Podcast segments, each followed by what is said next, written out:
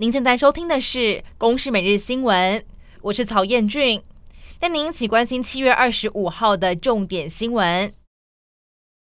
气象局在下午发布了中台杜苏芮的陆上台风警报。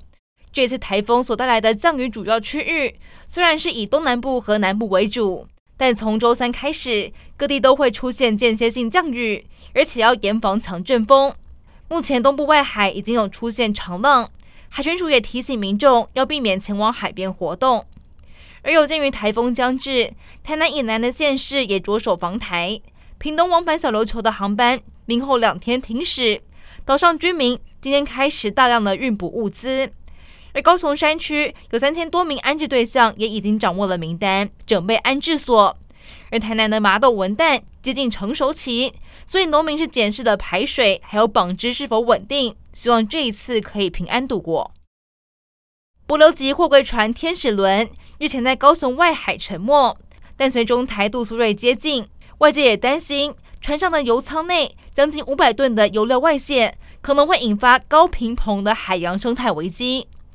交通部长王国材前往视察打捞进度，并指出在核时间赛跑也会有最坏的打算，要求港务公司模拟油污外泄后的处理，寻求应变策略。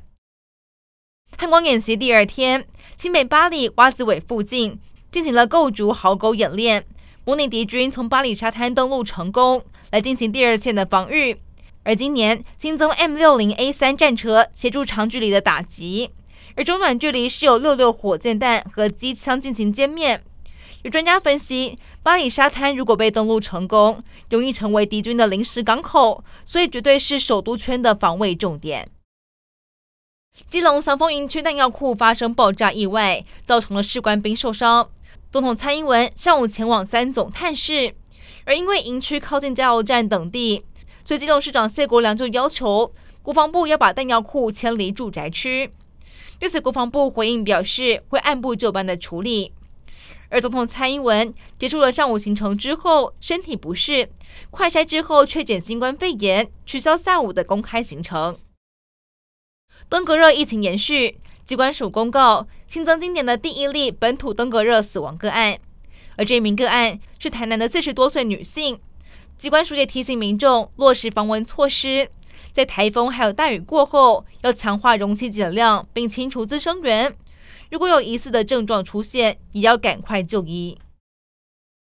联合国政府气候变迁问题小组将横跨南欧、北非还有西亚的地中海地区列为气候变迁热点的警告言犹在耳。突尼西亚和阿尔及利亚二十四号就接连传出摄氏五十六度的破高温记录，还有夺走至少三十四条人命的致命野火。